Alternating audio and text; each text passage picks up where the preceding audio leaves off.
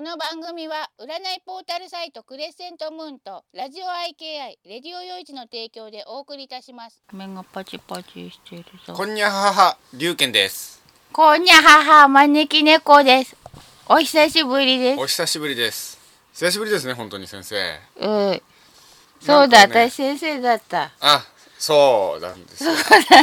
いろいろ忘なれてるんことが。なんでさ私え先え生なの、いつになったらさ呼び名変わってくれんのうん。招き猫さんで。あイ猫さんプシロンさんがハローじゃってハローじハローじゃこないだイプシロンさんの本をゃ。うん。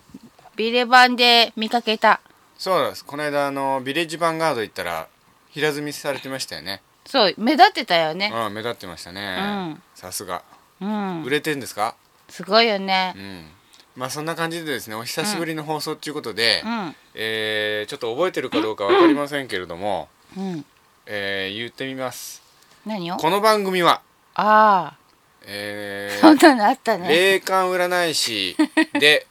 アーティストじゃなくって霊感占い師かっこ休業中でアーティストかっこお仕事募集中の招き猫さんとでいいんですよね、うん確かえー映像の魔術師だったかもしれない私龍賢がうん人間の文化歴史芸術について独特の視点で語り合う番組です独特じゃなくてパクってたらそれは偶然似ちゃったってことだと思いますのでよく言うよねパクってるやつねうんそんな曲聞いたこともねとか言ってねそうなん偶ですよね然似てるだけじゃないかみたいな、ね、うんそういうことなんですじゃよあ私らもそれでいくかそれでいきましょううんおっとイプシロンさんがですね、そんなとこにもあるんですね出版社在庫がおかげさまで切れましたおおおめでとうございま売すれてんですねすごいねハンコさんがこんにゃは「ははは」ですって小あゆの天ぷらさんが「はじめましてこんばんは」ですってはじめましてこんばんはうん美味しそうな名前ですねこわゆってあゆと違うあのゆがちっちゃいんじゃないですか本当うんわかんないですけどへえ、パタパタ招き猫さんがパタパタと手 を振っておりま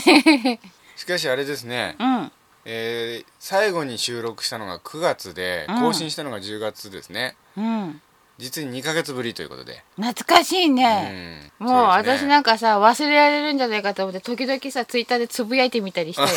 そうですねあれ評判がみんな忘れないでみたいそなうですね いるまあよそんなあだってほら死んだ説とか流れちゃやばいじゃんあそうですようねん そうそうそう、んしばらくねテレビでなかったりすると死んだ説すそうぐ芸能人流れちゃいますかうらんね、そろそろやばい死んだ説が流れそうだと思 って、そんなことにならないよう にとりあえずつぶやいといてみるからね、それでですね、2ヶ月も経つとですね、うんメールがめちゃくちゃ溜まっちゃったので、 よかったね、うんメールがどんどん減っちゃったとかさ、うんとうとそううですね来なくなりましたなんて話じゃそうでなすくてう,、ねなので、うん今日はですね本題に入る前にんあちょっとだけメールを紹介しようかと思うんですけどりがとうございまありがとすうございますまずですね、うんえーこれはラジオネームまなちゃんですねまなちゃんさうんんなんか久しぶりの響き久しだぶりですねうん龍賢さん猫先生こんにちはこんにちはあまりにも更新がないので心配でメールしました生きてますよ一体どうしたのでしょうか推測するに相当忙しいのか飽きてしまったのか次の更新はもう年末年始あたりですかねとりあえず元気であればそれでいいのですがちょっと心配していましたというメールですね秋田はないよね飽きたはないです秋田だけはないね、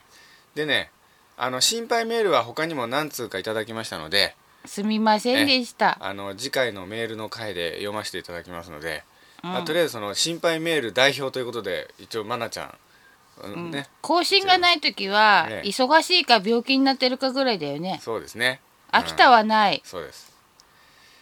じゃあ次のメールを見たいと思いますうんこれは懐かしい方ですねリャンツォさんですねリャントさんありがとうございまあすりがとうござ私いリますャントさんに伝えようと思ってたことがあったんだけどもう何でしたっけどうやったらいいのか分かんなくってそのままにしちゃって、もう必要なくなっちゃったっぽいから忘れちゃったんだそうですかでもきっと自然と分かったんじゃないかと思ってるんだ、うん去年のね、10月か11月頃ですね先生がしきりとリャンツォさんのこと気になってたのそうすっごい気になってて、もう恋してるかと思うぐらい気になっててそうです ね、そうで、何が気になるのかまず分からなかった しそうなんだよね、うんでも元気そうならよかったうん、で読みたいと思いますうんこんにゃははご無沙汰しておりますりゃんちょです覚えていますでしょうかこんにゃはは忘れませんよお二人ともお元気でいらっしゃいますか元気です私はから元気ですあららら人事異動した先がとても忙しく、うんさらに5人の子供たちに何かと振り回されわお自分の時間を持てずに壊れる寸前ですわあでもたまたま見ていたテレビでゴールデン街を見てお散歩シリーズを思い出しさらにその夜に相方に「最近あのラジオ聞いてる?」と尋ねられ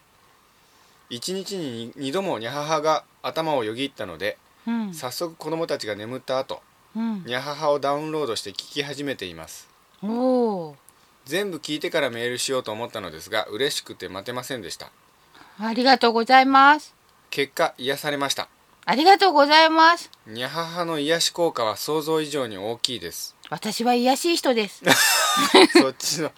そっちですかお二人とリスナーさんたちに感謝ですうん本当リスナーの方のね、うメールがなくちゃ成り立たない番組だもんそうねですねうん最近の自分の落ち込み度がかなりのものだったためわあまだ完全とはいきませんがお二人の声を聞くと心が和みますありがたいね、相変わらずお忙しいようですがこれからも放送を楽しみにしておりますのでお二人ともお体ご自愛くださいませご自愛してますはいというメールでうんうんで続けてですね、あもう一通りゃんちょうさんのメールが来てますんりでがとうございますたびたびすいませんりゃんちょうですうん猫先生に聞きたいことがありますうん体調が優れている時で良いのでうん何か分かったら教えてくださいうんつい最近のことなんですがうん以前の職場で一緒に働いていた先輩が亡くなりましたちょっと待ってつい最近っていつのこととねこのメールいつ来たかでっていうことですよね そうだよ11月5日に来たメールですねあ一ヶ月前かうんで、うんえー、と一緒に働いていた先輩が亡くなりましたうん私が移動した後はなかなか話す機会はなかったのですがうん一緒に働いていた頃皆仲良くて同僚というよりも友達に近い存在でしたうん人の良いところを見つけて褒めるのがとても優しい先輩うん移動した先に頑張ってると私の様子を見に来たこともありましたうんその時は私の心配より自分や家族のこと心配しなよと虚勢を張ったのですがうん本心はまだ新しい職場に馴染んでいなかった私にとってとてもありがたく嬉しい訪問でしたうんたびたび口にした娘が二十歳になるまでは行きたいなという後ろ向きな発言に何言ってるの二十歳と言わず花嫁姿見るよ孫も見ちゃうよ楽しみだねと励ましたりしていましたうん少しでも長く生きることを望んでいた先輩今頃奥さんと娘さんの傍らで困ったことになったなぁと悲しそうな顔をしているのを想像してしまいますうん自分の時間を持てない毎日が同じ日々と愚痴る自分が情けなくなります先輩はそんな日々さえも過ごすことはできないのですからうん猫先生先輩はちゃんと成仏できていますか生きていた頃の体の不調は楽になっていますかなんかその先輩のイメージがえちょっと顔が、うんま、丸か四角かよくわかんないんだけどそんな感じ、えええ丸か四角ええほらあるじゃんこう顎がさこうあーはーはーはーあ違うほっぺがこうしっかりした顔っていうかあああはいはいはいるじゃんええそんな感じのイメージで出てきてて、うんニコニコしてるよあ笑ってるからそういう輪郭になってるのかおわかんないけどーうん大体、成仏した人っていうのはこう球体に近い顔で出てくるからほうほうほ間違いなく成仏してるとう思そうですかう。うん一応名前が書いてありますけたどだね家族のそばにずっといる感じで、うん綺麗に上がっちゃうのを選んでないからあもしかしたらご家族の人はうん時々うちにいるんじゃないかって気がしてるんじゃないかな、ーあー見守ってるといそう見守ってるんだけどう、んもしご家族の人がね、うん時々うちにいる気がするんだけど成仏してんのかしらみたいに心配してるんだったら、うんあの完全に上がるのを選ばずにうんそばにいることを選んだからいるんだよっていうことを伝えて差し上げてほしいというか。あうんなるほどうん一応本名書いてありますけどどうでしょ うん、この人はねなんかね、うんちょっと呪われてる感じがする、うほう呪われている、うん、だからどうしても早死にみたいな運命を背負ってきちゃったっていうかああ呪われてるっていうのはなんか生きてる間にじゃなくてなんかもともとがみたいなそうんな感じだですかともう家系的に呪われてんのか、前世でなんかしでかしちゃったのかわかんないけど、うん呪われてる人っぽい感じがするの、うん本当はもっと早死にだったかもしれないところを人徳でうんちょっと長くいられた感じかなああなるほどだから上がった途端に、うんそういうことかって分かって、残念がる気持ちとかも逆になくなったんじゃないのかなうん予定より長く生きてたんだって分かったからあそうですかうんだと思うだから、もしね家族の人とかがそれでなんかこうね気持ち的にこう落ち込んでるんであればさ、ね慰めになるかどうかは分からないけど、うんうん今はもう成仏してて、うん家族のことが心配でいるだけだから、うん家にいる感じがするのは、守ってるよって伝えたいからだっていうことをうん、うんうん、そうですかそうなんか心配なことがあるからさ守ってるよって伝えたいんだと思うんだよねう。んじゃあ続いてみ ますはいはい、このところうんへこむことばかり起きていて、うん、立ち直って頑張ろうと気合を入れた途端また良くないことが起きるそれの繰り返しだったせいで心が弱っていました、うん、そんなタイミングの先輩の死が苦しくてたまりませんうん、でもニャハハを聞いて久しぶりに穏やかな気持ちになれたのでこれからは運も上向きになりそうな気がしてきましたというメールですねうん、転換期に合うからね。ああそうですねう、ん、うん これから上に上がる人とかに会うからね私ね、思い出したのもそういうタイミングだって教えてくれてるのかもしれないね、でもなんかちょっと心が痛むな身近な人が亡くなる話とうかんああそうですね、うんうんじゃあですねうん次のメール読みたいと思いますうんこれはですねにゃ太郎さんですねにゃ太郎さんありがとうございます、はい、えー、招き猫先生、龍賢様、こんにゃはは。こんにゃはは朝晩はめっきり寒くなりましたね。寒くなりましたいかがお過ごしでしょうか。寒々しています今月は龍賢様のお誕生日ですね。そうだねうんと、過厳ぎ密にちゃ言っうと、たあけどの、きょ去年、あ、先月ですけどね。うんえ、読んでるのは12月です。うんえーおめでとうござ います。招き猫先生、龍賢様はお誕生日や記念日には何かお祝いはしたりされたりしますでしょうか。私はね、うんあまりお誕生日にいい思い出がないのですよあ、そうなんですうか。んうん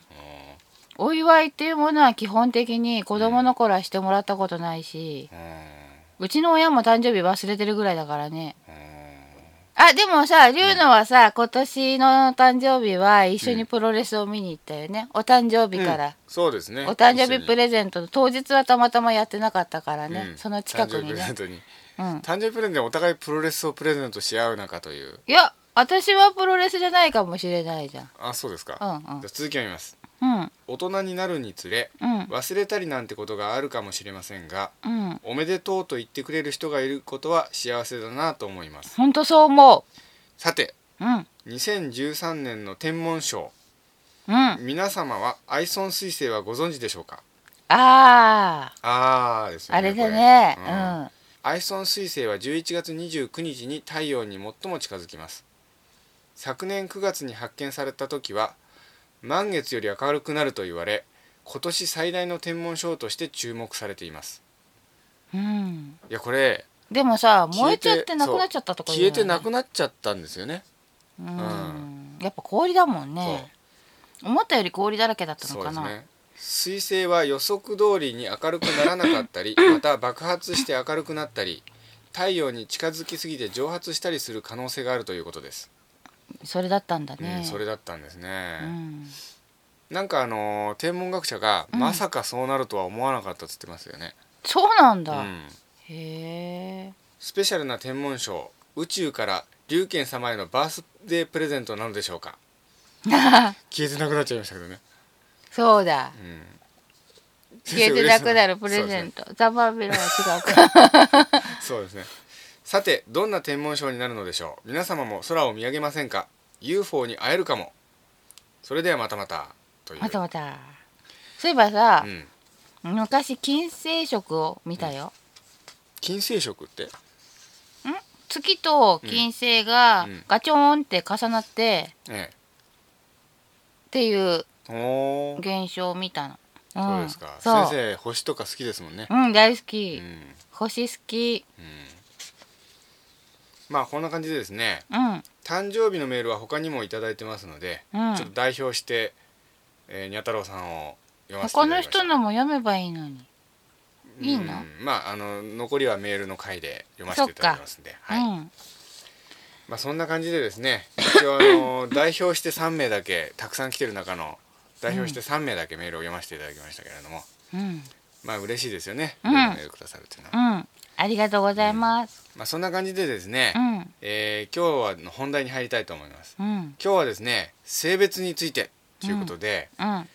あこの世には男と女といるわけですが、うんそれだけじゃないよあオカマとか、うん両性具有とかね、うんアンドロギヌスって言うんですか、英う語んでいろいろいらっしゃいるらっしゃいらっしゃいますね、だって私が長年使ってた星座占いのソフトうんうんに男性女性中性ってあるもんおー中性っていうのはもう全部入るわけですねそのそれその方がそうだと思うそういう方々アンがドロギヌスから、ううんんで実はねつい最近までですね、うん私ですねうん男は男にしか女は女にしか生まれ変わらないと僕思ってたんですよ、ううんん、あのー昔ですねうん丹波哲郎さんがうん「霊にオカマはいない」とかっていうふうに言ってたんですね、へうえん、それを勘違いしてうんうん男の霊はずっと男の霊なんだとかって思ってたんですよねだけどあの霊は性別ってないんですよね多分ないと思霊にはうないと思ううんあある場合もあるよなんかすご例くですか男性的って感じる時もあるしあーなるほど女性的って感じる時もあるかあらー性質上のうんイメージっていうの私が男性的女性的と思うイメージだけど、うんそういう風にはあると思うよ。あそうですか、うん、うん、確かにあの女性性男性性ってありますよねあくまでもイメージね。うん、あくまでもイメージでちょっと調べてみたんですがうん、男性性というとうん、力強いうん、責任感うん正義。感活発理論的たくましい忍耐強いリーダーシップ与えることあと分析ここら辺なんですねうーん、で女性は柔らかい慈愛受け取ること、うん、えー感情的直感美しさ共感非科学的というような感じなんですね、うーん、まあ、そんな感じで要するにその肉体的な性別である男性女性の他にその男性性男性っぽい感じっていうのと女性っぽい感じっていうのがあるわけですよね。うん、うん、ね、特に思うのが、うんこうお父さんっぽいとかお母さんっぽいとかおじいちゃんっぽいあーおばあちゃんっぽいみたいなのをはいはいなんか霊体の場合はよくあー感じるかな。それは元がそうなんですかねその霊体の性質がそうなんじゃないの？元の性質がですか,、うん。なんだからそうう、いう意味で肉体を持ってないからさ、うそういうのではないけど、んうんやっぱりなんか性質上の性別みたいのを感じる時あるから、うんあるんじゃないかなうん、なるほうどんあのですねうんある霊能者かなんかのブログだったのかななんかそこに書いてあったんですけど、うん前世が女性だった場合うん次に生まれ変わる時までつまり死んでから、うん次に生まれ変わる時までは、うん女性の魂として存在すると。うんで男性が死ぬと次に生まれ変わる時までは男性の魂として存在するって書いてあったところがあったんですよ。へえ、どうなんですかねそういうこともあるしうん元のその魂の本質が男性的女性的っていうのもまた別にあるってことなんですかね。生まれ変わる寸前の魂ってのに会ったことないもんねうんそうですよね。会ってみればわかんのかもしんないけどねうんこうしてる間にも来てくれたらねうんどうなのよって聞けんのにね、うんでも変なの来たらどうしよそうです よね。ううんただまあ基本的に性別っていうのはこの世に生きてる間の一時的なものなのでうん魂に性別はないそうですね基本的にはただ前世で男性がこういっぱい続いててうんいると男性っぽくなってきたりとかうん女性っぽくなってきたりとかってあったりするんじゃないかと、うんでもよくうね、んなんだろううんあるのは、うんてっきり男性だと思ってたら、うん生きてた時の姿でうん現れてくれたことがあって、うん見たら、うんすごく男っぷりのいい女性だったみたいなあもう女にしとくのもったいないみたいなうん女性だったっていうーあこことがあったことはある。うん、そのある人をね守ってる後ろの方っていうか、うんあーうん、でそういうの人の守りが強すぎてまるでその人に管理されてるかのようでうんそれが害となってしまって私のとこにお客様として来た方なんだけどうんてっきり男の方だと思ってたらその強いうん守りの人が、うんなんかその人が私の夢枕に現れてうん女だったということがあーで男性的な女性だったわけですね、すごく男性的なっていうか中身は男じゃないと思うほどの男性的なうん女性だったみたいでそういうことはあったようんだからそういう意味ではうんやっぱ肉体がどっちかっていうことで性別って決められてんじゃんうん、そうですね生殖に関してどっちに入るかっていうんで性別決められてんじゃん生物学的に、だからそれを取っ払っちゃって魂だけになったらないんじゃないかなやっぱりうんだからどっちの性質にイメージとして近いかみたいな感じなだけで、うん体がない以上性別っていうふうに分けられないんじゃないのかな、うんそうですよね、うんだからあの神様でも男性的な神様とかね女性的な神様ってありますけど、うんあれはやっぱり性質という意味での、ううんん、私が使う時はそういうこと感じで使ってるよ男性的女性的っていうの、ただなんか責任感とかその風に書かれるとさ、うん反発覚えるねあそうですかだってまるで女は責任がないみたいじゃんうんああ感情そこね的とか言われると、んまるで女がさみんな感情的みたいでさ、うん、なんか確にさちょっと差反別発っぽ覚いえでるすよねただねそれ書いてあるんですよどういうことかっていうとうん女性にも男性性と女性性両方が入ってるそりゃそうだ男性男にもそうだしん男性にも女性性男性性両方が一人の人間に入っているといううんで責任感とかは男性性の部分の担当っていうかその領域みたいなことらしいんこって書いてあったんですよ。うんそれであのなんかそこにこれもどっかのサイトに書いてあったんですけどうんあの真の男性性は女性性に支えられて初めて男性性が生きるんだそうですね。そうだね多う分、ん、例えば力強さって男性性の一部ですけどうん女性性に支えられてない男性性は単なる乱暴になってしまったりするうん、多分そうだと思う、あと男性性に支えられてないと女性性はなんか言いたいことを言えなかったり一人では何もできなかったりになっちゃったりするみたいな感じで、うん男性性をサポートし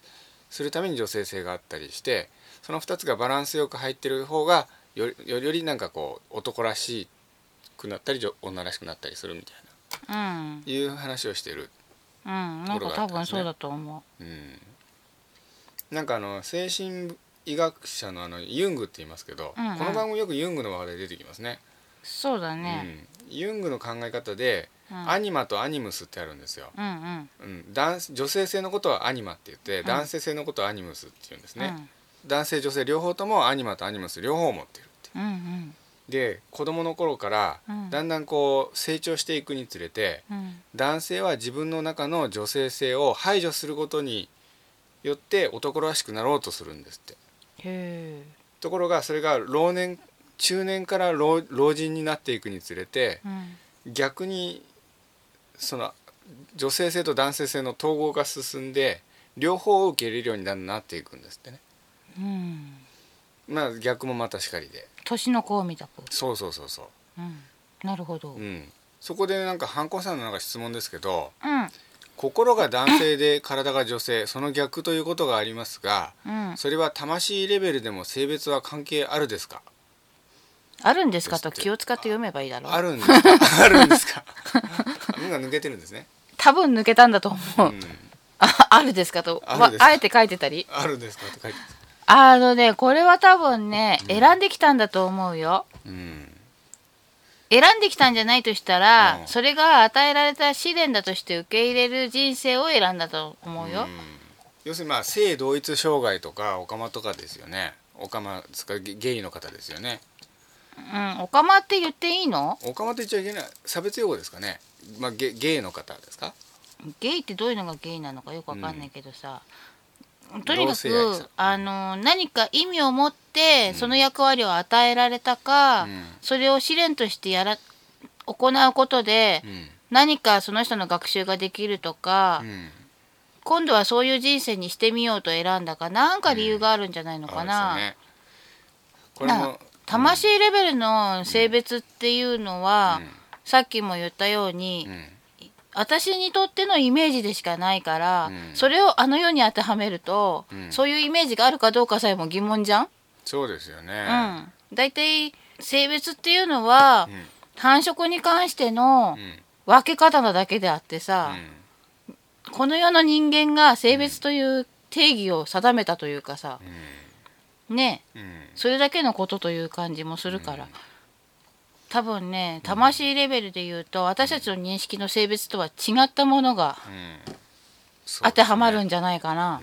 うん、なんかですね、うん、あのーいろいろインターネット見ると、うん性同一障害に関してはうん、あの男の魂が間違って女に生まれてきてしまったんだっていうケースと、うん、性同一障害として生まれることで人生の勉強をする魂の修行をするって書いてあるところと2通りあったんですよ。でもさ、うん人間いろんな人いるからそういうそそっかしい人もいるんだよ、そきっそっかしい人もいるのかもしれないと。いで するかもしんなよい。ね。いちいち意味付けしてもさう、ん、違ったよってことあるしうん、う、ん、そうですよね。本当にさ本当にただうっかりなだけの人も多分いると思うん、うんう、なんかさスピリチュアル意識して何にでも意味があると思うかもしんないけど、うん絶対に一部はおっちょこちょいだと思うあとねこういうふうに書いてあったところなんですよ。うんうんあの魂のグループってありますよねソウルグループって。うんでそのソウルグループの人たちが、うんこうこの世に生まれてきますよね。あの例えば同じさ魂のふるさとから5人の人が生まれてきてるとしますよね。うんその5人の中のうん4人が男でうん1人だけ女性で生まれたりする場合うん性同一障害になったりする場合が多いっていうふうに書いてあったとこあったなんでよつまりその同じグループからうんごそっと全員男性で生まれてきてうん1人だけ女性だから要するに他の人が自分と同じ魂のグループが全体のその男性として生まれてきてるからうんその人もなんか要するに女男性っぽくなっちゃうっていうへえでそういうふうに書いてあったところがなんか複数あったんですよねへえあんのかなどうなんでしょうそしたらですねうんあのどっかの某新興宗教のうんところがそういう考え方をなんか言ってるみたいでへえ多分そこの新興宗教の方が書いてんのかなと思うんですけどね。まあでもあるのかもしんないね、うあるのかもしんないけどなんかちょっと私個人的にはんうんそうなのって気がするな、だってさう、んなんかそれちょっとおかしいじゃん、うん、なぜなんだろうってなんかあんまりつこう納得いかないですよね。うんだって私の友達で、うん自分以外のきょ兄弟5人兄弟のうちの自分以外みんな男っていううんのがいるのうんでうんその子は長女だったのうんでも別に男っぽくないのあーでも別の友達で、うんあの4人兄弟のうん残り3人が男で自分だけ女っていう友達もいるの、うんその子が下から2番目の子なんだけど、うんかなり男っぽい性格なのものすごいお兄ちゃん子ではやっぱりいね、生まれた順番とかもあるだろううんしう、ん組み合わせ的なものもあると思うねどんだけ影響されや、影響し合うのかとかさ、うんあると思うのよ。うんやっぱりね、んなんかねひそういうパターンってちょっとうんまあでもあるかもしんないようね、ん絶対ないと言い切れるもんでもないかなちなみにあの招き猫さんはうんやっぱり割と男性性女性性どっち強いタイプなんですかね。普段の私知ってるでしうょ、ん。ちょっと男っぽいとこありますよね。殴らない。から言ってごらんえ男っぽいとこありますよね。うん割とあの可愛らしいとこもありますけど。なんかね、うんあの昔心理テストみたいな本で、うん男性性女性性って両方持ってるんだけどバランスいいのがいいんだってはであ。うん。どのぐらいだと超えすぎとかそういうのがなんかあっあーいろいろ書いてあったんだけど、え自分について調べてみようみたいになったところで調べてみたら、えうん80%を超えてたんだよ男性性が。ええそうですか。うん、でなんきかっと気分がそうだからだと思ったのあー私結構気分屋じゃん。うん。あで別の日に違う気分の時にやり直してみたの、うん9割超えちゃってら。もうやらんと思った。 なんかネットでねうん男性度女性度診断っていうとこ見つけたんですけど、んやってみます？え今やんの今やってみます？いいよ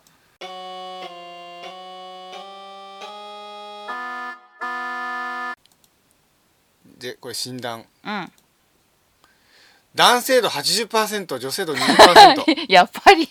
あなたは男性的要素がやや高い方ですあなたが男性の場合は男っぽい男女性からは人気が高かったりします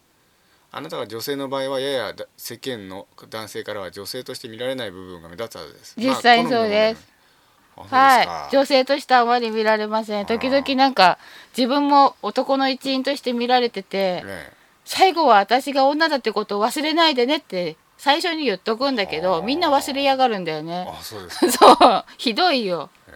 うんちなみに僕がやってみたらですね、うん男性度50%女性度50%であす、ねバランスいいんじゃないなんて書いてバあランっスいいんたですかねあその書いてあったのよちょっと覚えてないですけどね、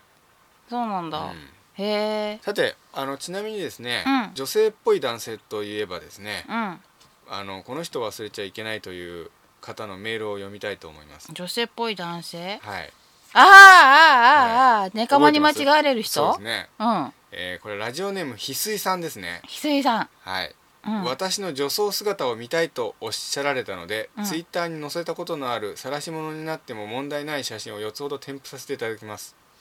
写真送ってきてたんですよお先生がお写真欲しいと言ったので晒し物にしていいっいいてんですってへええー、とゴシックのワンピのものは一番観覧数が多かったものですこれですってお前美脚じゃない美っ 脚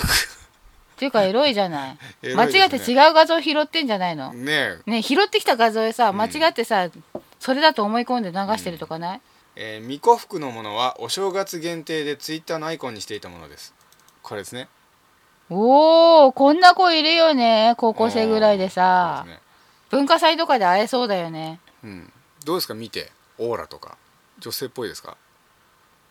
いや中性な感じだねあそうですか、うんやっぱり元が男性だけに完全に女性の方に行ったりはしないいやあまだあのー性別がはっきりしないぐらいの小学生ぐらいの頃ってあるじゃんあーなるほどなるほどそこの辺のところをうろうろしてる感じですね、そこら辺の感じに空気が似てるあ空気だよオーラじゃなくてー空気が似てるそうですねうん次ピンクの服を着たものは、うん私が1歳の頃のもので後ろで見切れているのが祖母ですって書いてありますけど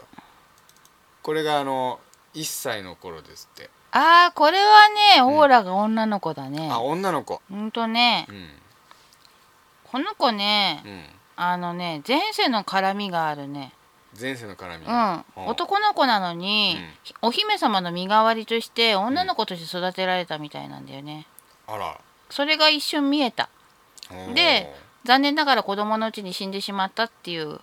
ああなるほどなるほどあのー反逆者かなんかにうんお姫様と間違間違われてというかうん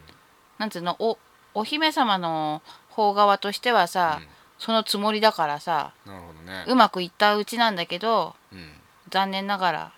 それで殺されてしまってて、なんか残念な話だよね,、そうおですね姫様の方は生きててさその後どうしたのかわかんないけどさ次がですね、うん、黒いワンピースは今ツイッターで使っているアイコンのキャラの色違いの衣装を真似て自分で作ったものですおう自分で作った自分で作ったってところがすごいですねすごいねしかもなんでこの人美脚なの美脚ですよね、うんちょっと皆さんに見せてあげられないのはさこうちょっとあれですけどねうん、んねこれはさえあれ生まれつきうんこう薄いの、え何がですそれかともうん足のうんもじゃもじゃを剃ってこうして綺麗なのどうなんでしょうねねえなんかさどうでもいいとこに素朴な疑問そうですねで、ねえすごいメールの続きを見ますうん写真を見て思い出したのですがうん環境が女性向けだったとおっしゃっていましたが確かにそうでした、おお生まれる前に女の子だと言われて、うん女の子の名前も決めてあったと聞きますしうん写真を見てわかる通り小さい頃は女の子向けの服が多かった気がしますうんしかもお気に入りは熊のぬいぐるみうんビーズでストラップを作ったり料理をしてみたりうん裁縫もある程度しますし最終的にネタといえど女装まで女装までうん最近ではカスタムドールという人形の素体を買って衣装作りの練習とかまでしてます、おお素晴らしいではないか、私のやりたいことだよ、うん記憶の中でも親に女の子だったらなあなどと言われたことを何度も覚えていますうん、正直性転換手術をしたいと言われても反対はできないなと思っていたなどとまで言われましたうん、前世が女性なのは時々感じる違和感に似た何かで感じていましたがうん高校のあたりから玩具キャラ的な立ち位置となって部活では部長になりながらもうん担任や部員部員の中でも先輩と後輩のクッションとして無意識に役に立ったようですしうんネットでも女だから男だからを理由に諦めることが気に入らずにそんな人たちの背中を押せればと思い一時期ブログを書いていましたうん身長体重が20代女性平均で筋力と体力は女子中学生並み月給10万程度のコンビニ店員という内容で単に車が好きだけでどこまで行けるかどんなことができるのかを実践してブログに書いていましたうんそのおかげか数人の方に参考になったとか挑戦することへの足がかりになったと言ってもらったことがありますうんなので言いたいです以前男女差別について話題が上がったことがありますがうん女だから男だからという内容で諦めている人はありませんかそんなことを口にした時点で自ら男女差別をしているのですそうだ気づかれないほど些細なことでいいから一歩踏み入れてみませんかあなたの才能がその先にあるかもしれないのですうん諦めるなら挫折してからでも遅くはありませんうんそして年齢なんてそれこそ問題ありませんうんこの放送を聞いているとたくさんの人がたくさんのことへ挑戦し現状がありますうんその一歩は今までの人生やこれからの人生を背負うとても重たい一歩かもしれませんがうん魂の成長のためにもたくさんの挫折を経験した方が今の人生が終わった時に充実していたと感じることができると思うのでうんやりたいことは何でも挑戦していくべきだと自分に言い聞かせておきますうん立派だ立派だ、素晴らしいうん、ちなみにウィッグは持っていないので写真に写っている私の髪は地毛ですおおこれ地毛ですってでも今はこのキャラが好きです低身長のおかげで余計な脂肪を落とせば車の燃費とか良くなりますしそうなんだうん高い場所のものを取る時などの踏み台に段ボールで事足りたりしますし軽いんですね、うん要は受け入れることが大事なのかもしれませんねうんダメならダメでいいじゃない楽しめることが一つでもあるならば、うんうんまあそんな感じでですね、うん性別についてということで、うんいろいろ話しましたけどいろいろ話したあとですね、宇宙には性別のない星もあるんですよね本当多分誰か言って確かめたの あのそう書いてあったとこがあってでその人さうん信じていい人なのうん、どうなんでしょうなんかうんうんあのー地球人にはうん宇宙からうん転生してきたうん宇宙から転生組とうんもともと地球にあった魂の人のうん地球土着組とあるんですってへえ人間にはうんで地球には性別があるからうん女性として男性として人生をうこう生きることで何か学ぶことに何か意味がある人がうんこっちに来たりするんですってうん要するに性別のない星から今度はその男性女性の分かれた世界でなんかこう魂の修行をしようっていう人が地球の方に転生してきたりするだって書いてあったところもありましたけど、うんあのお花とかはおしべめしべが一緒にくっついてるじゃんだからねえ性別のない星があってもおかしくはないよねううんんでもなんとなくさうんうん確かめたように書かれるのも不思議だなとうん見てきたのかと聞きたいよねそうですよねもしくは前世が宇宙人で前世を覚えてる人とかねああそっかそういう人かもしれないですうね、んそっか、うなんかさこうあるかもしんないなって思うのはあるけど、うん地球上にもそういう生物が存在してるからさん、以前あのゲストで来た椎名さんなんかはうん前世宇宙人だったって先生おっしゃったじゃないですか、あああれそうそうそうそうそあれうはあそうの前世のその姿細かく描写したされてましたけど男性とか女性とか分かれてそうでしたうーん一応あったっぽい気はするよあそうですか、うんうそうだうんいるね、前世宇宙人んいますよねそう言われてみればそうだねいるんだねいますねじゃあ私もそうだった時あんのかな どうなんでしょう地球の生まれる地球に人類生まれる前はそうだったかもしれないですようんあとですね、500万年後には地球上から男性がいなくなるっていう説もあるらしいですえー、じゃあ500人え500万年うん、500万年後ってどどんなどんだけ先だよってえじゃあさそしたらさ合コンの人数合わせとか大変になるんじゃないそうですね、の うんどうすんだろううねん、男性のほら染色体はは XY じゃないですか、うん Y 染色体がどんどんどんどん薄くなってきてるそうですよ今へえなんでなぜかっていうとこういどんどんこう遺伝子っていうのはコピーされていくじゃないですかうんで女性遺伝子は XX だから、うん片方が劣化してももう片方で補えるんだけれども、うん XY 遺伝子は Y って単独なのでコ劣化するとその劣化したままの情報がまたコピーされていってしまうのでだんだんと薄くなっていくんですっへて。え、じゃあ自然淘汰されていくんだうんうんという噂ですね。まあでもさ人類なんて寄生虫みたいなもんなんだからうさ、ん地球全体にとっていない方がいいのかもしれないもんうねんまあとりあえずそんな感じなんですが、うん、うん、どうでした今日は。性別についてとい言えばさ、うん私さ子供の頃さ、うん性別ってあまり意識したことなかったのよはい。でさえだんだんお年頃になってきえて、うんなぜ自分は男の体に生まれてないんだろうってことに疑問に感じたことにあったのおうなんでそう思ったのかわかんないんだけど、そう思ったの、うんすごい自分の体が女なのに違和感を感じたのうんでもその後うん性同一性障害の人とは全く違って、うんそれはそれとしてうんなんか受け入れたっていうかおうでなんか別にそういうのが負担になることってあんまりなかったからさうん人生の中でうんなんかだからそのまんまにしちゃっててうんっていう感じがあったのようん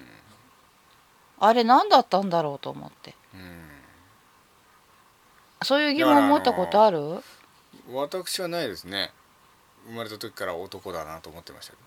そういえばさ、女に生まれてよかったなと思ったのは、うん子供ができた時どうんお腹の中で動く子供うんがさ、うんなんかこんなの分かるの女じゃなきゃないよなってうん自分が妊娠する身でよかったわと思ったうんすんごい面白い体験だったっつうか、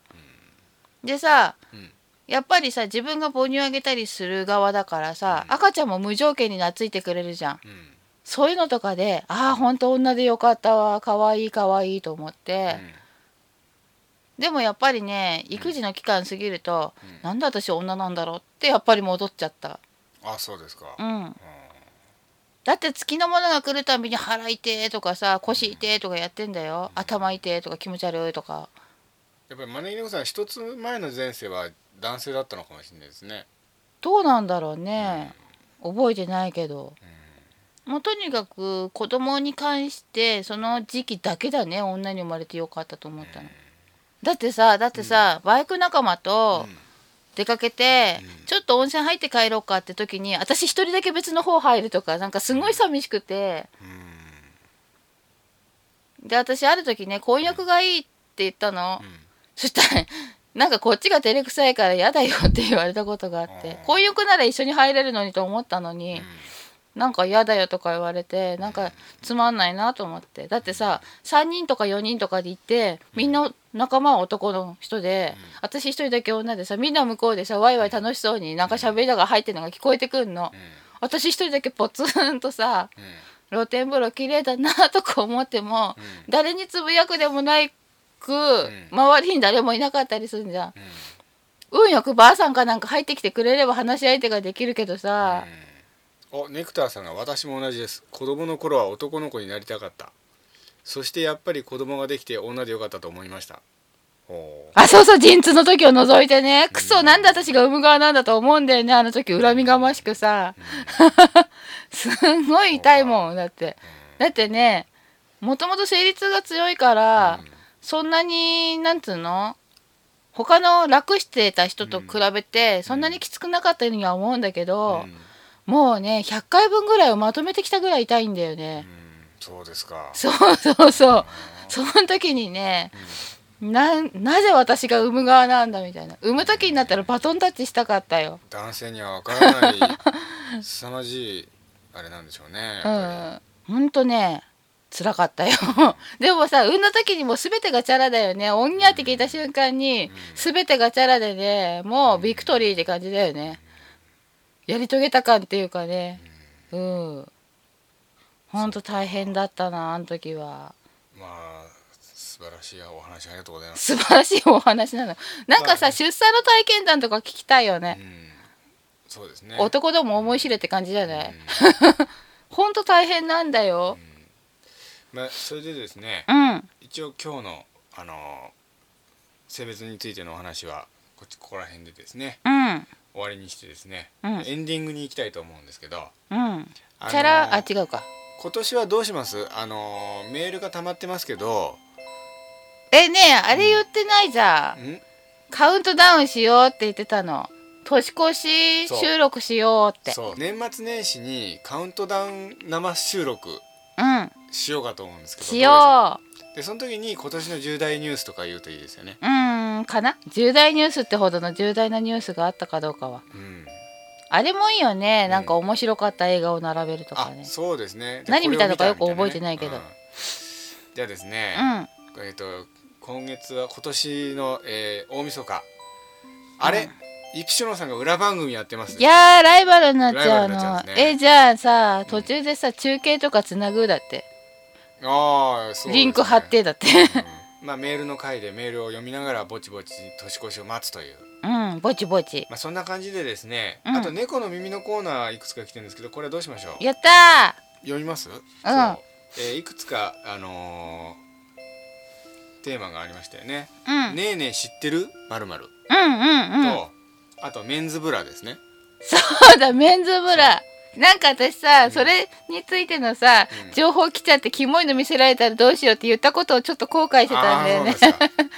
あとあのー勘違いする方法っていうのもあったよねああそうそうそれも聞きたいじゃあですね、うんえーこれはラジオネームネクターさんですねネクターさんありがとうございますねえねえ知ってる柿ピーの柚子胡椒味って美味しいんだよそう美味しいのあ知ってます知ってる次ね美味しいのえねえ知ってるセブンイレブンのビビンバおにぎりって甘辛くて美味しいんだよ美味しいんだよそれ知ってるんです知かって る美味しい次ですねねえねえ知ってる即席味噌汁をホットミルクで溶かして飲むと美味しいんだよ、ホットミルクでう、んああそっかね、ま、よく混ざるように、うんあこれちょっとやってみたいですねああでもなんかそれに近いことはしたことあるよほあのねなんかシチューが余っちゃった時にちょっと味噌溶いてみたうのおおなるほどううんんうまそうですねなんかねもうシチューの味にも大量に作りすぎてあちょっと味地が飽きちゃって、なんかないかなと思ってちょっと味噌溶いて入れてみたことがあるのなるほどうん、やってみよやってみもうんやってみましょう、うやってみよ以上美味しいもの三連発でしたううそん美味しかったよね へへへとか言っちゃったうですねうんえー次がですね、うんえークリスタル大好きナッキーさんですねナッキーさんありがとうございますねえねえ知ってる勘違いする方法かほいっほこい自分に自信を持つ方法について投稿させていただきますおおもともと私は極端に自分に自信がなくて極端に自分が嫌いな人でしたあそれがどうして今こんなにひそやかながらに自信満々な人になったのかーうん私が自信を持てるようになっていったのは、うん漫画を描き始めたことによると思いますおおちなみに漫画家になりたいと思う人はたくさんいるのですがうん実際に一作書き上げられる人はかなり少ないんですうん100人いたらそのうち1人しか漫画を書き上げられないと言われていますそうなんだそこで初めて漫画を描く私はいきなり長編なんて書けないかもと思いうん常識的なページ数の約半分の超短編を作ってみましたうんそしてそれを完成させることができましたうんこれだけでもう大満足でしたうん漫画家志望者のうちの100分の1に入れただけで自分ってすっごいと思ったんですうん出版社に持って行って箸にも棒にもかからなかったですがそれでもです次回作は規約通りのページ数の漫画を作ろうと目標を立てましたうんそしてその漫画を完成させることができましたおお自分はとってもすごいと思いましたうんかっこ大笑いえそうだったんだ笑うとこだったんだうんすごいそれの繰り返しで今に至りますすごいね思い返してみれば自分の身に余る大きな目標を立ててないのが続く秘訣になっていたのだと思いますそうかその時点の自分にとって叶えられる小さな目標を着実にクリアしていくと叶えられる目標が徐々に大きくなっていきますうん自信もよりついていきますうんあと私はそもそも漫画を描くことが向いていたみたいです自分の苦手な分野で頑張っても成果は出ませんうんどうせ頑張るのなら自分に向いている分野で頑張った方が成果が出やすいですし自信が持てると思いますうんまとめるとうんその1今の自分の身の丈に合った目標しか持たないこうとんその2今の自分の得意分野でしか勝負しないことうんこうやって書くとものすごくしょぼく感じられますねそんなことないよそんなことないですうよんしかしなかなか漫画が描けずにくすぶっている方々たちに共通するのはこれの真逆なんですうん今の自分の身の丈に合わない目標にいきなりチャレンジしては心折れてみたりうん今の自分が勝負できない雑誌を目標に上げ続けてみたりうんあ将来的に叶えられる夢は持っていていいと思うんですうん将来的に叶えられるものと将来的にも無理なものを区別できずにごちゃごちゃになっているのがまずいと思うんですうん将来的にも無理なものはただの憧れです目標じゃないです、うんこの2つの本質を突き止めるとうん自分の資質を自分で見抜くってことかなと思いました難しいね なんか先 生眉にしわが寄ってますけどだってそこが一番難しいんじうゃんん あかちゃんと書いてありますようんあの自分の資質を自分で見抜くってことかなと思いましたうん自分を理解することは難しいですうんでもよっぽどかけ離れていなければ大丈夫だと思いますうん自分にきちんと興味を持つとなんとなく誤差が少なくなっていくものだと思いますうんそうそう最初に私は極端に自分に自信がなくて極端に自分が嫌いな人だったと書きましたねうん好きと嫌いは同じで反対語は無関心なんてよく言いますがうんその方式にすごく当てはまった例なんだと思いますうんもともと私は自分にすごく関心があったんですね自分を嫌いと思っている人は自分を大好きになる素質はあるようですよなんて立派な人なんだうんせなんかなるほどって感じですねうんすごいねというわけでここまでが自信を持ち始めるための最初の一歩なのですがうんこうやって地道な努力を続けていくと自分が成長して資質自体も若干変化していきます私地道って苦手なんだよね頑まあ張っいいやうん頑張って自分が成長し、うん山を乗り越えられた経験があると、うん次の山も頑張れば乗り越えられるかもと思えるようになりますなるほどこうなるとあとは感性の法則でゴロゴロ勝手に転がっていきますようんつまずいた時は初心を思い出し身に余る目標を掲げたことに気づいてそれ自体を反省するまでですうん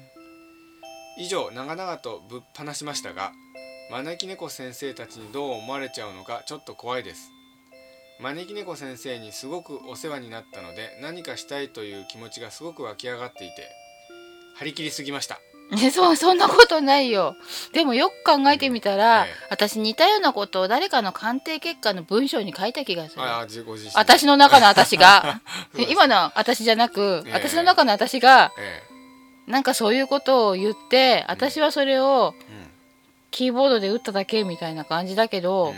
うん、なんか書いた気がするそうですか、そうかでもそうだよね、うんなんか改めて言われるとうそうだって気がするねんうんああそうかじゃあ私が自分を嫌いと思ってんのもうん、もしかしたら大好きになるかもしれない素質なんだね、頑張ってみよでですね次がにゃ太郎さんですね、うなたろうさんうんありがとうございますえー、こんにゃ母こんにゃ母恥ずかしがり屋のにゃ太郎ですそうだったんだ 先日はにゃ太郎が龍賢様の夢の中に登場ということで誠に光栄に思います、そんな話してたねそういえばうん、招き猫先生龍賢様にお会いする日が来るのでしょうかその日を楽しみにしておりますそうなんかね、ちょっとゲストで呼んでみようかなんて話がちらっと出たことがあったよね、うん、で続きを見ます、えーねえねえ知ってるはとても素晴らしいですねいろんな情報をお待ちしておりますそこでねえねえ知ってる、夢といえば睡眠うん、ナポレオンは3時間の睡眠なんてよく言われますがうん実は昼寝もされていたそうでうん実際はちゃんと休養されていたそうですよおーナポレオンの側近ブーリエンヌが書き残した回想録によるとうんナポレオンは1日に合計6時間から8時間ほど眠っていたとのことへえ会議中や馬に乗って移動している最中に居眠りをしていたとの記録もあるそうですすごい馬に乗ってんのに寝れるってすごくないうんやっぱり睡眠は大事ですね寝るのが大好きなにゃ太郎です、うん秋の夜長皆様ゆっくり睡眠をとって良い夢を見ましょうということでございますで次はですね、うんえー、翡翠さんですね、翡翠さんうん、ありがとうございあまりがとうございますすうんねえねえ知ってる男性でもヌーブラを使えば自然な胸を作れるんですよというのを前回例として取り上げさせていただきましたがうん詳しい内容の動画を探したので削除されていたのか見つけられなかったのでうんうろ覚えの知識で説明させていただきたいと思いますまあ動画が上がってなくてよかったわうん説明見させられるのもちょっときついもんうまあでも説明されさせてもらってもねえという気もしますしますけどいや知りたいことは知りたいじあゃんうんえー準備するものはヌーブラを2セットと通常のブラです2セット、えー1の画像のように画像があるんですねこうですねなんと絵うまいね1の画像のようにうん脇の下あたりから斜めにヌーブラを貼り付けて体の中央へ引っ張りますビーチクはどこにあんの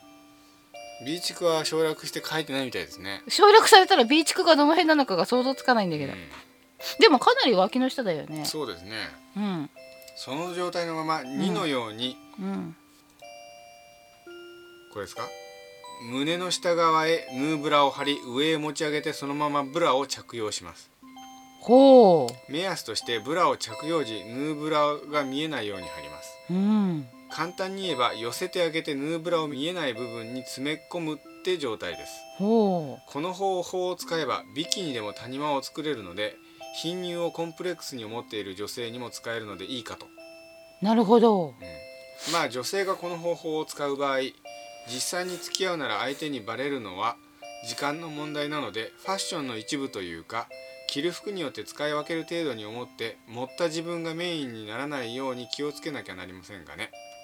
ああうん実際に自分で試して写真を送れたらよかったのですがいいですいいです先生間髪入れずにいやだってほら生々しいのはちょっとそうですねやろうと思うと1万円ぐらいかかってしまいますし、うんそこまでの金銭的余裕がないため送ることができずにごめんなさいいいのですよ最後にもし龍拳さんでり実験するならうん見える部分だけでも毛の処理を行うことをお勧めしますやりませんなんでやってほしいんですかやりなよやりませんよまありがまあなんでしょだってほらねう、うせっかく送ってくれて「うげ」とか言いたくないけどえ「竜、はうげ」とか言いやすいしん、そ うですかまあ貴重な情報ありがとうございましたおー次のメールですねすごいうん次も翡翠さんですねメンズブラに関してですがうんネットでお話しする男性でブラをしている方々はうん全員女性用のブラをしている人しか知らないので参考にならないかもしれませんがうん主に乳首が擦れると気になるかららしいですが、うんそれは周りにバレた時の言い分で、実際のところは女装してみたいけどバレた時のことを考えると手を出せないみたいなことを考えている人がしているのかなと感じていたりします。ああ、うん人に見えないところでやってんどーみたいうんな、そうそうですね。はあうんはあはあ密かな願望を密かに満たしてるわけですね。あーでもある私もねなんかねうんちょっと女としていうん色気のある一日を過ごしてみようと思って、うんちょっと派手な下着を中に履いたことがあるよ。うんなるほど。うん続きます。うん女装した写真を撮るようになってからうん性同一障害の方ともたまにお話をする機会が増えていますが、うん今思うことはうんもしかすると前世が女性で前世でやり残したことを強く影響を受けすぎたために前世でやり遂げようと思っていたことと少しずれてしまっただけなのではないかなんて考えてしまいまうすんそうかもしんないね。うん性同一障害の人だけじゃなく、うん女装とかそんなことをしてしまう人の前世は女性が多かったりするのかもしれませんねかもしんないね。うんちなみに陸上などをやっている男性は女性用のショーツを履くことがあるらしいことを聞いたことがありますなんでなんででしょうブリーフやボクサーだとボクサーってなんですかボクサーパンツのこボとクじサゃーパンなツいの方ですかブリーフやボクサーだと擦れて痛くなるけど、女性用のショーツだとあまり擦れずに痛くならないらしいですうんちなみに陸上で思い出しましたけどうん何でしたっけ松本ま松村康蔵監督のうん日本映画でうんいい映画あるんですよ僕の好きな、うんうん、ちょっと性別についてで思い出しましたけどうんあれあの陸上選手女性の陸上選手がうんこう陸上の世界でね、うん優勝するために頑張るっていうスポコン映画かと思いきやうん映画のなんか前半はうんあのーそういうなんかスポコンものなんですようん自分もその映画の内容全く知らないでうんスポコンものだと思って見てたんですねうんところが映画のど真ん中あたりでうんその女性は実は男性だってことが分かるんですようん要するに本人が自分今まで知らなかったんです、ああ自分は女実性際にあったようんね自分は女性だと思って生きたんだけど、うん実は男性だったってことが分かっちゃうんですようんうんそれで陸上競技のそのあれにその規定に引っかかるわけで女性だけだかうんらで出られなくなるっていう話ですねうんなんか実際にあったんだって言うよんあねりますねそれ、かわいそうだよねそうで主人公はそれで悩んでうんさてそれでそのどういう展開になるかっていうのはちょっと言えないんですけどネタバレになるんうで、んあれはなかなか私の好きな映画ですねまあそんな感じでですね、うんえっ、と猫の耳のコーナー相変わらず募集しておりますのでうんありがたいねあ後半に向けてのテーマとかはありますかいやねえねえ知ってるのままでねえねえ知ってるだってなんかまさるまるこれについてみたいに言うのってうんさうんあれじゃないうん今日ですね広く募集しててさどんな情報が来るのか楽しみにしてる方が私は好きだ、るそうですねじゃあ、うんねえねえ知ってるまるまるで皆さん猫の耳のコーナー募集しておりますのでようんろしくお願いします私ね、うんどうでもいいかもしんないけどこれは聞きたい、何でしょうあのもちもちしてなくてふわふわの蒸しパン、ああ最近もちもちばっかりですもんねうそうなのよもちもちばっかりでさ私が好きなのはふわふわの蒸しパンなのにさ、僕もあのもちもち食感っていうだけで僕食べる気しなくなりますよ食べ物なんでもそそこまでではないんだけどもちもちはもちもちで好きなんだけどあ好き私ですかうん、好きは好きなのよ好きは好きなんだけどあー蒸しパン食べたいって思う時は、うんふわふわの蒸しパンが食べたいのよ私うんふわふわのも蒸しパン募そ集うしてちますじゃあそういうことでょっと待っったなんかさまた食い物ネタて私心の中でそう思いましたけどあえて言わなかったんです けどほんなんだですええねこのままじゃ食い地張ってる人だよねななんか政治問題かなんか聞きますかあ、い政治問題最近の話題を知りたい最近の話題ねうんやっぱなりんね秘密保護法とかねだってあそうなんで私恥ずかしいことに、うん今の総理大臣誰って書いて答えらんないし、うん今のなんとか大臣言ってみなって言われて全然思い浮かばないもんあそうですかやばいでしょうんあイプシロンさんがいろいろ餃子の王将の社長が殺された えー、なんで餃子マジじゃねえかよとかそうなんですかねまあそういうような 情報を募集してえー、ます、そうなんだ、はうわーなんか、い、はい、でお相手は龍賢と招き猫でしたそれでは皆さんまた次回この地球のどこかでお会いいたしましょ、ニアミスしてるかもしんないうね、うん、またまたまたまたこの番組は占いポータルサイトクレッセントムーンとレディオヨイチの提供でお送りいたしました。